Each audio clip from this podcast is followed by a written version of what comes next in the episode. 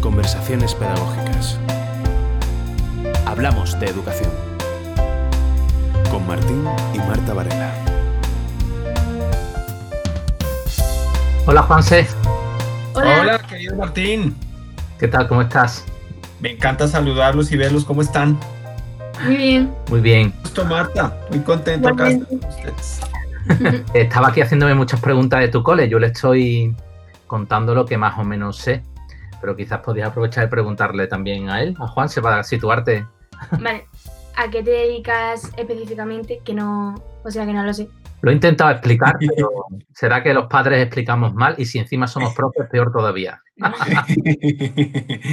bueno, Marta, por un lado, como le dije a Martín, muchas gracias por invitarme a, a, este programa y estoy muy contento de estar acá con ustedes. Y mira, yo soy profesor de meditación y soy profesor de psicología positiva o psicología del bienestar y cuidado de las emociones.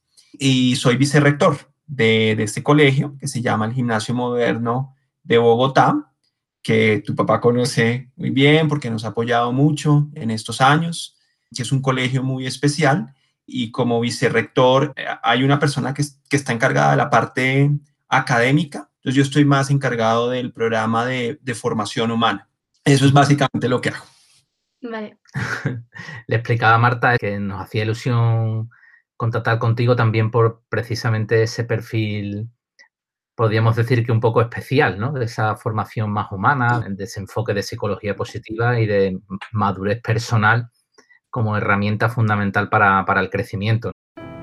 ¿Qué es la felicidad? ¿Se puede educar para ser felices?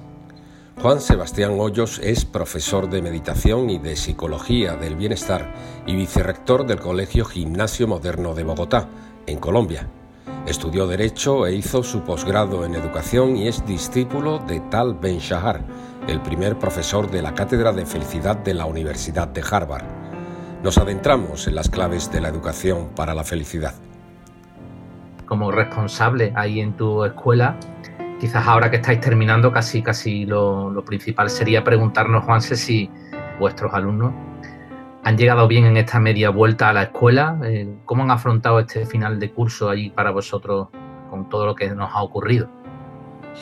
Bien, eh, pues mira, nosotros, Martín, la, el, el, confinamiento acá en, en, Colombia, en Bogotá, comenzó a mediados de marzo y los estudiantes pudieron regresar al colegio a mediados de octubre.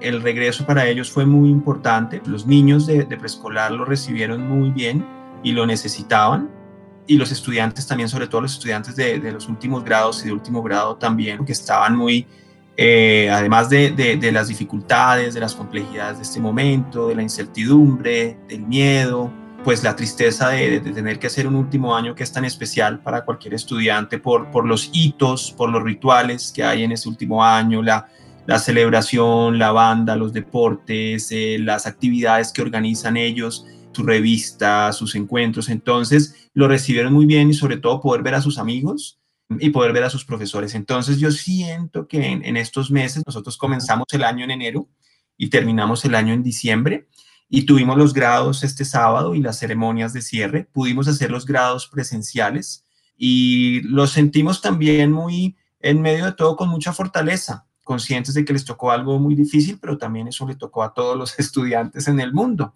¿no? y a todos los seres humanos. Entonces, eh, lo sentimos en medio de todo bien y agradecidos con la oportunidad de poder compartir, de volver al, al campus. El colegio tiene un campus muy lindo. Marta tiene un espacio hermoso, tiene muchos espacios verdes, árboles, una arquitectura muy linda y entonces pues disfrutan ellos mucho del campus. Entonces, en medio de todo, eh, lo sentimos bien. Por supuesto, hay ciertos casos pues muy difíciles, muy críticos en preescolar, en primaria, por en temas de, de, de, dificultades emocionales, ¿no? Eh, uh -huh. eh, lo que supone pues no el, el, el, encierro que es tan que ha sido tan difícil para todos. Pero en medio de todo bien, el regreso fue muy positivo. Precisamente el, el otro día hablábamos con nuestra compañera Rosa eh, sobre currículum. descubríamos con Marta cómo la palabra currículum tiene mucho que ver con en el fondo, cómo preparamos a los alumnos en nuestras escuelas. Y quizás, no sé, esa visión, a pesar de los casos un poco complicados, que seguro que los hay, positiva de cómo habéis vuelto a ver a vuestros alumnos, tiene que ver con esa opción por el currículum propio que tenéis en gimnasio moderno, por esas, digamos, áreas no tan habituales que trabajáis en el centro y de la que me gustaría que me comentases algunos aspectos de, por qué destacáis en ese currículum propio.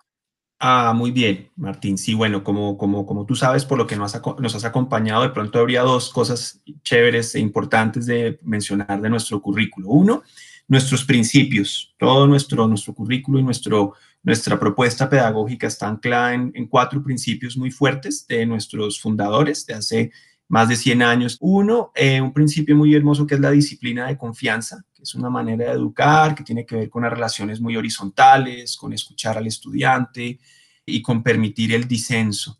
Segundo, una idea que tenemos que es lo que sea el maestro será la escuela. Entonces, por eso creemos mucho en la formación profesional, eh, pedagógica de nuestros maestros y en su transformación personal. Y un tercer principio que tiene que ver con la escuela activa. Y la idea es una frase muy linda, que es educar, no solo instruir.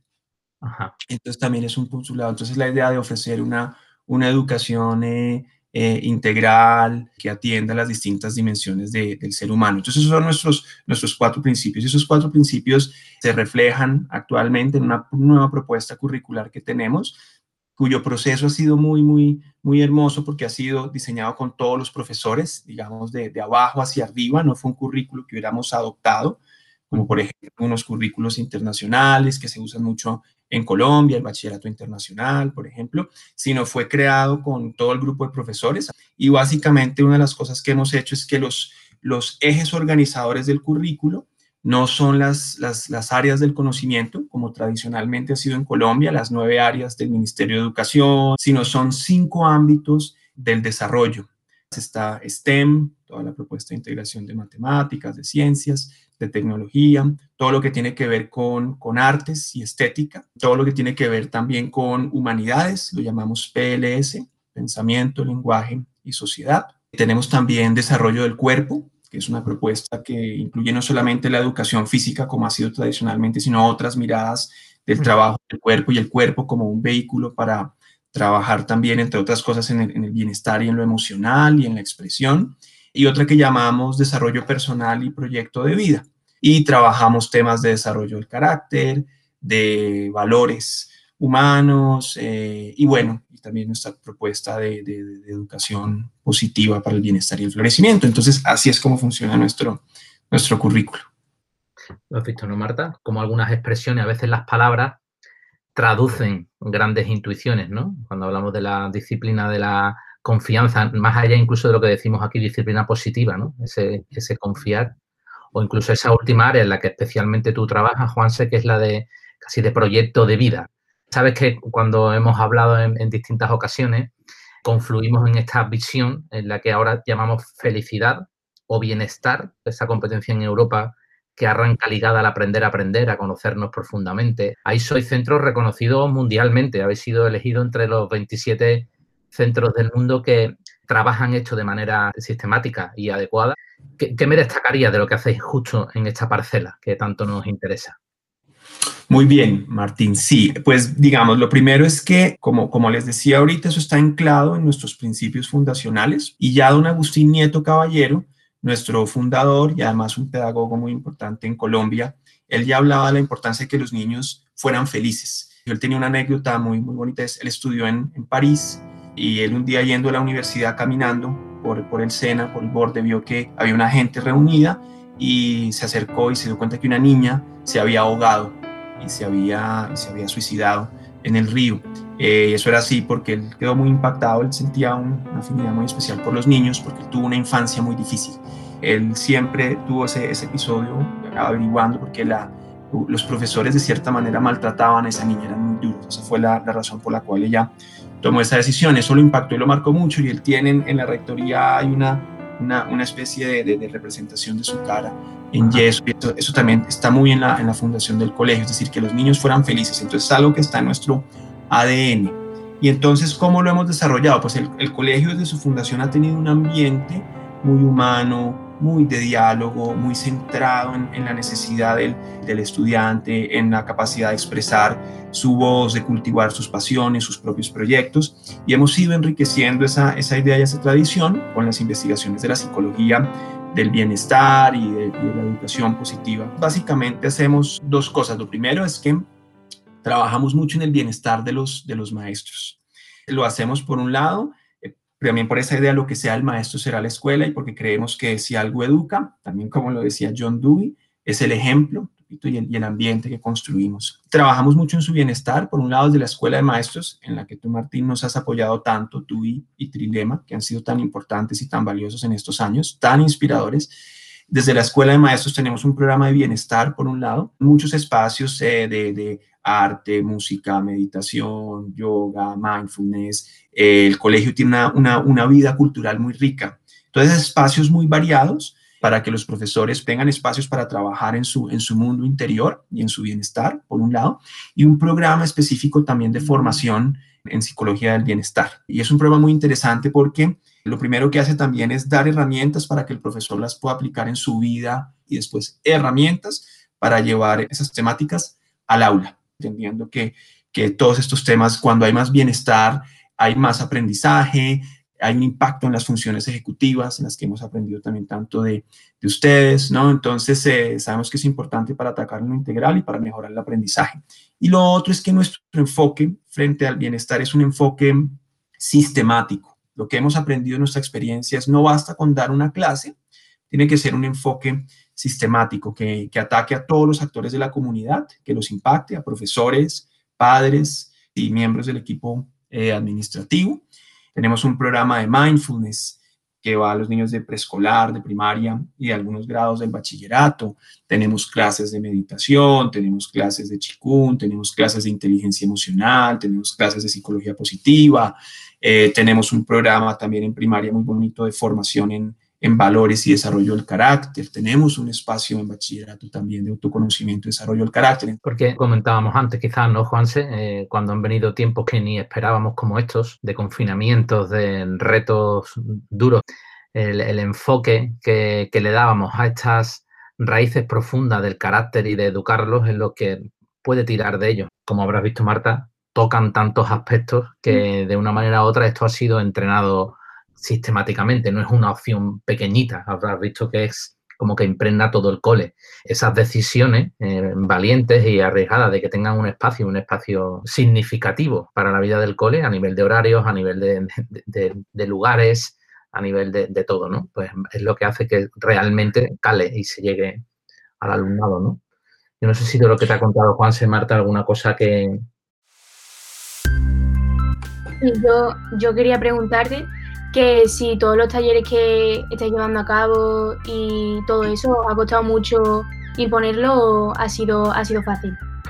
Mira, esa es, una, esa es una buena pregunta. Yo siento que en el colegio ha sido fácil porque estos temas, como, como te contaba, eh, están alineados con nuestros principios y con nuestra razón de ser y porque ya nuestros fundadores hablaban de la importancia del bienestar y de la felicidad como uno de los, de los propósitos de la escuela. Y el rector, desde el principio, cuando yo le empecé a contar que estaba estudiando estos temas que me interesaba mucho, que los veía muy, muy pertinentes, se identificó mucho con ellos y los ha apoyado muchísimo. Pero sé que no, no todos los, los, colegios o las escuelas, en, no, no es así. Hay, hay escuelas que tienen proyectos que son de excelencia académica exclusivamente y sienten que todas estas cosas pues son eh, accesorias o no le corresponden al colegio. Creen que todo lo que tiene que ver con la formación humana, con los temas emocionales, pues le corresponden a la familia. Entonces, tiene que ver mucho con, con, la propuesta pedagógica y con las convicciones pedagógicas de cada centro, de cada escuela, su dificultad o, facilidad a la hora de, de implementarlos y de creer en ellos. Ahora, yo creo que lo que ha pasado en este año y en general en los últimos años, que ha puesto en el centro del debate pedagógico la salud mental, el bienestar, el autocuidado, el manejo de las emociones, creo que ha ayudado a que los centros en el mundo y la educación en el mundo también le dé una mayor importancia. Entonces yo creo que cada vez poco a poco va, va, siendo un poco más fácil que esto esté en, la mente de, las, de, de, los líderes educativos. Y una cosa que, que tú decías, Martín, perdóname, que me parece muy interesante también cuando le diste paso a, a Marta, es que creemos, y también lo que dicen las investigaciones, es que al trabajar en los elementos que le aportan al bienestar, estamos trabajando también en construir capital psicológico y en dar herramientas para afrontar la adversidad y la dificultad, porque la vida de cualquier ser humano está rodeada de dificultad, está rodeada, por supuesto, de cosas maravillosas, de, momentos muy felices, pero también de frustraciones, de dolor. Entonces, también ahí estamos creando capital psicológico para, para ello y por eso creemos también en la importancia de estas, estas herramientas. Más cuando nos cuesta trabajo torcer el brazo de la inercia de la escuela más centrada en lo académico, como comentabas, también sacamos datos que relacionan directamente felicidad con mejores resultados académicos. Eh, por eso quizás la valentía que comentábamos antes, no sé desde tu punto de vista, ¿qué piensas Juanse? ¿Seremos suficientemente valientes en todas las escuelas para dar este salto y apostar de verdad por este nutrir las raíces del, del carácter, del forjar la voluntad y de vincularlo al bienestar profundo de nuestros alumnos? Pues mira, yo siento, Martín, que con lo que hemos visto este año, cada vez hay, mayor voluntad y cada vez en, debates, por lo menos en Colombia, el Ministerio de Educación, las Secretarías de Educación y personas que tienen eh, influencia en, en, las políticas públicas están hablando de, del bienestar. Yo soy optimista en ese sentido y creo que esa es una de las cosas buenas que deja lo que hemos vivido este año, pues que ha sido por supuesto tan difícil y tan, y tan dramático.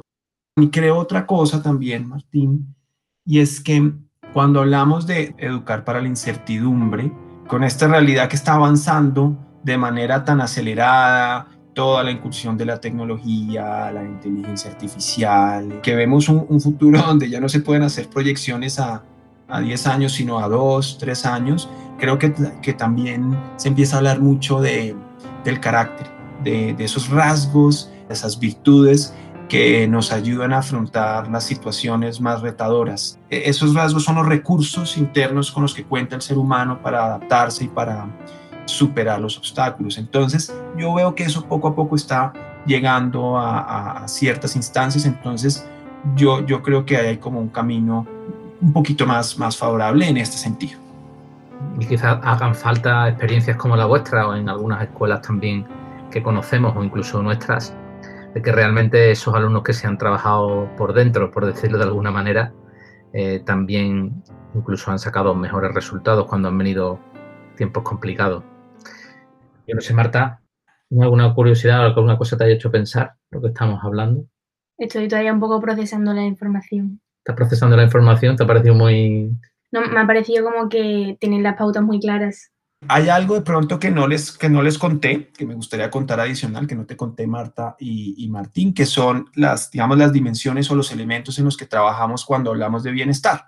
Y es un poco lo que entendemos por bienestar, cuáles serían como, como las habilidades asociadas. Tío, hay como ocho cosas importantes, que son, uno, la importancia del autoconocimiento y, del desarrollo de las fortalezas del carácter. Segundo, todo el tema del manejo de las emociones. Primero, aprender a gestionar las emociones y algo muy importante para la psicología positiva, que es el cultivo de emociones positivas. Tercero, un tema esencial son todas las habilidades sociales, porque si algo le aporta a la, a la, felicidad de un ser humano es la calidad de sus relaciones, no tanto la cantidad. Cuarto, el cultivo de metas tener metas, tener sueños y, saberlos cómo concretar y trabajar por ellos. Es algo también muy importante. Quinto, esencial, la búsqueda de sentido. Nosotros estamos muy, muy influenciados también por, por todas las ideas de Víctor Frank y la logoterapia, el, gran psicólogo y psiquiatra que, superó un campo de concentración y, hablaba del sentido como la pulsión más importante en el ser humano, la búsqueda de un sentido, hallar sentido en el trabajo, en el amor, en las dificultades. Entonces trabajamos esa construcción de proyecto de vida. Sexto, todo lo que tiene que ver con el, con el bienestar físico, que es muy importante. Y finalmente, todo lo que tiene que ver con la resiliencia. Y finalmente, todo lo que tiene que ver con el cultivo de la, de la paz interna, el cultivo de la mente, eh, con prácticas contemplativas como la meditación, eh, pero también la naturaleza, el arte, que nos ayudan mucho a temas como la autorregulación, la atención, la gestión de las emociones. Entonces, Eh, esos son ocho elementos eh, que son muy importantes y hay unos ahí que son críticos, como por ejemplo la, gestión de las emociones y el, el, tema de las fortalezas del carácter. ¿no? Tengo una curiosidad. ¿Vosotros os habéis encontrado con situaciones difíciles en las que a lo mejor teníais que ayudar al alumno porque a lo mejor se, va, se quedaba más en lo negativo que en lo positivo y que cómo lo habéis hecho? Porque siempre yo muchas veces tiendo a, si tengo que estar bien o tengo que estar mal, lo malo siempre me pesa más que, que lo positivo y me cuesta mucho equilibrarlo. Buenísimo, eso, eso nos pasa a todos.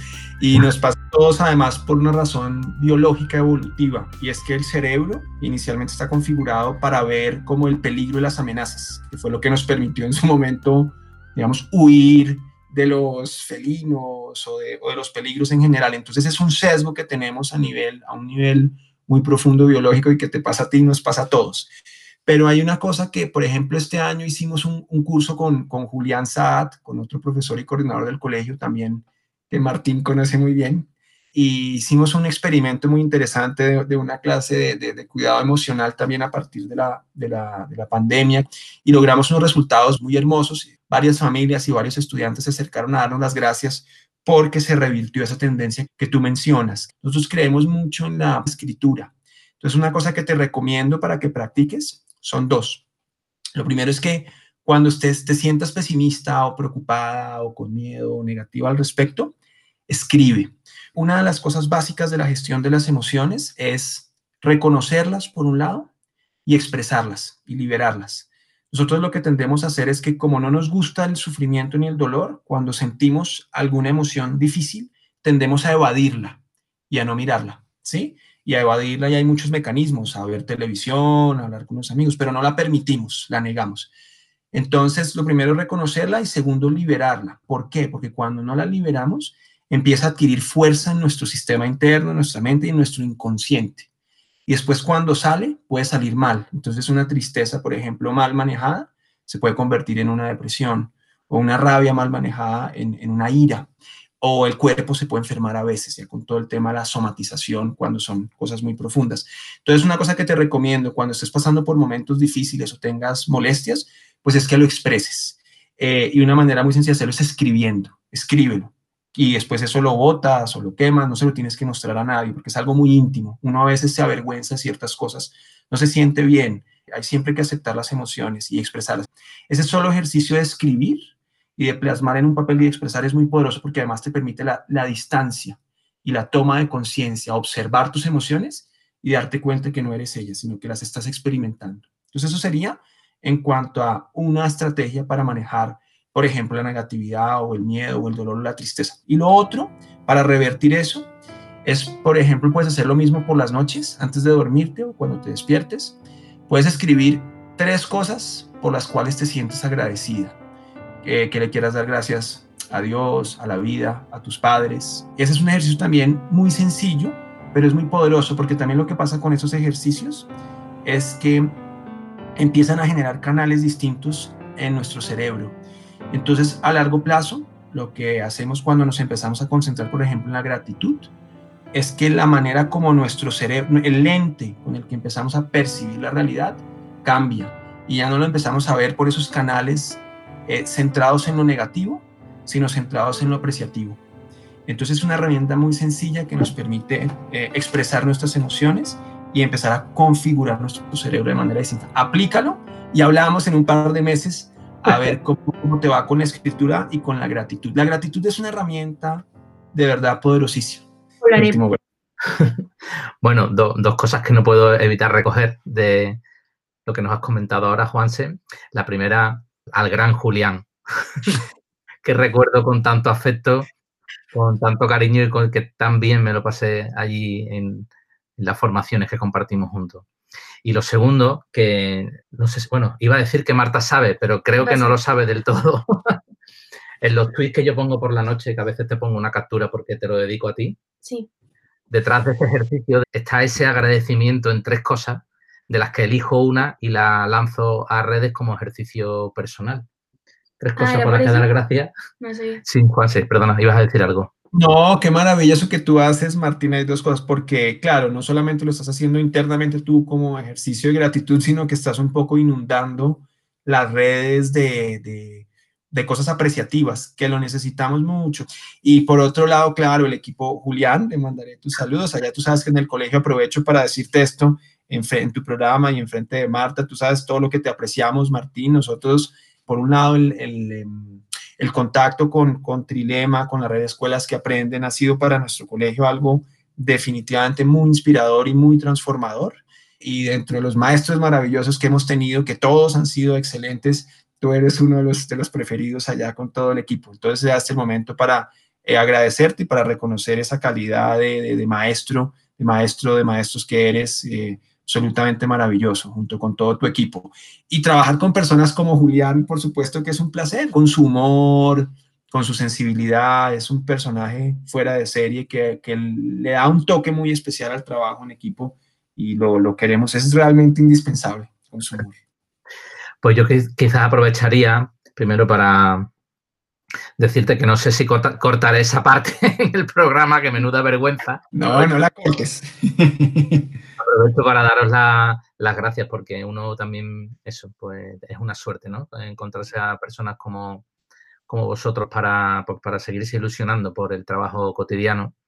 Y quizás como hemos hablado mucho de, los alumnos, para terminar, si te parece, Juanse, podríamos focalizarnos hacia los profesores, ya que también eh, esa línea la tenéis bien trabajada en el centro si tuvieses que repetir casi como un mantra, ¿no? Las, las, tres cosas fundamentales que hay que ir como trabajando con el claustro de profesores para que vayan incorporándose en este eh, trabajo del bienestar personal y el bienestar luego de su, de su alumnado. ¿Cuáles crees que serían las tres cosas más importantes que deberíamos trabajar los profesores? Mira, yo creo, yo te diría que hay, hay, tres cosas muy importantes que sería uno, el tema de la, de la gestión de las emociones el cuidado emocional. Dos, hay una herramienta muy poderosa que es la, meditación eh, o ciertas prácticas contemplativas o ejercicios de respiración o de relajación. Nos ayudan a dos cosas muy importantes, cultivar como un estado de mayor serenidad y dos, nos ayudan poco a poco a aprender a tomar distancia de nuestras emociones y de nuestros pensamientos. Entonces eso le aporta mucho a la, a la autorregulación, a la gestión emocional y al cultivo del mundo interno. Y lo tercero, eh, yo, yo, te diría que dos, dos, cosas adicionales. El, por supuesto, todo el tema de las habilidades sociales para aprender a relacionarnos mejor, teniendo en cuenta que las relaciones son tan importantes en, en nuestra vida, con, con todo, con, con, nuestra familia, hijos, padres y con nuestros colegas y estudiantes. Y, y el autoconocimiento. Conocernos nosotros primero y ayudarle a nuestros estudiantes a conocer sus, sus fortalezas creo que, que esos tres, cuatro herramientas son esenciales para el bienestar, la felicidad. Eh, sí, que felicidad es como una emoción positiva, bienestar entendiendo como ese concepto mucho más amplio donde puede haber momentos de tristeza y de, sufrimiento y dolor, pero hay en general un continuo, hay como la idea de una vida con un propósito y para afrontar la dificultad. Yo siempre cuento una, una anécdota, creo que ya me estoy extendiendo, pero se las quiero contar, que para mí ha sido muy reveladora y ahora que los veo, además que me conmueve mucho. Yo tengo una hija, Lucía, ella tiene dos años y medio. Y yo tuve una relación con mi papá absolutamente maravillosa. Mi, padre murió hace ocho años. Mi papá fue un papá mayor. Entonces eh, la relación que tuvimos fue distinta porque yo con él no hice lo que tradicionalmente hacen los papás con sus hijos, por ejemplo, de, de hacer deporte, de jugar fútbol, de ese tipo de porque mi papá por su edad y por sus limitaciones no podía, pero yo con él caminé mucho. Lo que hice con él fue caminar toda la vida, acompañarlo a caminar. Mi papá era un hombre muy culto, muy culto y era un hombre casi ciego. Tuvimos una amistad lindísima. Yo siempre tuve mucho miedo a la muerte de mi papá. Fui hijo único y por esa amistad tan cercana, como que siempre estuve muy apegado a él y lo quise mucho. Y él tuvo un preinfarto en el año 93 y casi se muere, pero no se murió. Él finalmente murió en el año 2012 y cuando él murió, lo que a mí me permitió hacer un duelo muy bonito, sin saberlo en su momento, no, no de manera consciente, porque yo todavía no había llegado a esto, fue la gratitud. Apenas él murió, inmediatamente yo lo que me dije a mí y lo que le dije a la vida, y le dije pues a Dios, soy una persona creyente en mi caso, yo le decía, como lo veía es, no es, la vida se lo llevó ya, sino es pude disfrutarlo 20 años más. Después, al estudiar estas cosas, vine a entender que mi fortaleza principal es la apreciación y la gratitud. Entonces, viendo en retrospectiva, después lo pude unir y me di cuenta que lo que me permitió a mí hacer el duelo de uno de los episodios más duros de mi vida fue esa fortaleza mía, sin saberlo. Pero así fue como naturalmente mi mecanismo, mi sistema, mi mente afrontó la, situación. Entonces, por eso creo que las fortalezas nos ayudan, son los que nos permiten superar o afrontar las situaciones difíciles. Entonces, todo ese tema del desarrollo del carácter, de las virtudes, de las fortalezas, es esencial para una vida de, bienestar. Pues con ese trocito de vida y de corazón compartido, poco puede decir uno, ¿no? Eh, dar gracias a que esa intuición ahí te sacó adelante y también que acercándote a eso, a lo que ahora estudias y, pones en palabra y pones en vida en el, en el colegio, pues también es que es posible, aunque uno no lo traiga de fábrica, educarlo, educarse en esa gratitud y en esas fortalezas que, que comentas para afrontar con mayor fortaleza nuestro devenir futuro y no solo nuestro devenir, sino el de todos, ¿no? Construir para todo, para todo el mundo. Que estamos cerca, como ves, Marta. Mm. Ahí tienes a uno de mis amigos internacionales. y que podemos vernos y que podemos crecer y aprender juntos. Sí. Por mi parte, muchísimas gracias. No sé, Marta, tú. Igualmente. Me ha gustado mucho escucharte. Bueno, qué maravilla eh, conocerte y muchas gracias por este espacio, Marta y Martín. Ha sido un gran placer. Y bueno, ojalá nos podamos ver en algún momento cercano en, en Colombia y que puedas ir allá. Estás muy bienvenida. Pues así es, pues muchas gracias, Juanse. Un abrazo muy grande. Bueno, Martín, gracias a ti. Te mando un fuerte abrazo allá y como siempre lleno de gratitud. ¿Qué tal, Marta? Muy bien, bastante bien. Que cuando se, se, ponen a hablar me quedo como que me abduce. ¿Te abduce el, modo de hablar? Sí. bueno, ¿algo que quieras destacar? Que la mayoría de las veces que me ha costado incluso hacer preguntas porque explicaba que él tenía todo tan claro y tantas pautas que iban a lo tienen todo súper bien organizado, pero ya después lo que cuesta poner en práctica todas esas cosas. Pero que yo pienso que si todos ponen de su parte, pues que puede que haya una mejora rápida, pero claro que cuesta mucho. ¿Sabes? Estás al revés de lo que ha dicho él, ¿eh? Focalizándote en lo negativo. No, bueno, cuesta, cuesta, cuesta, cuesta, cuesta. Bueno, pero precisamente lo que estamos es viendo buenas prácticas y ejemplos de los que poder inspirarnos para, ¿no? Sí, sí. No me da cuenta que me, que me, queda lo negativo, pero que no, que es verdad, pero que, que, que tú lo piensas y dices, aparentemente, ¿no? Es todo muy fácil, pero que si hubiesen más personas como Juan Sebastián, todo sería mucho más fácil. Pero ya van unas pocas, ¿no? ¿Cuántos llevamos entrevistados? Un montón, ¿no? Trece. ¿Trece ya? ¿14? 15, 13 creo. 12, 11, 4. Ya está. 13 creo. Bueno, entonces, y, van a venir más. Todos son focos positivos. Nos vamos a tener que cambiar ese cuesta a anda, es posible, anda, es posible. Pues sí, pues sí. Sí, Yo no digo que no, ¿eh? Que sí, que sí. Me ha dicho que cuando tenga pensamientos negativos que escriba y también que tres cosas por lo que agradecen. Cada día. Cada día. Y luego ha dicho cuando lo escriba que lo votes. ¿A la papelera?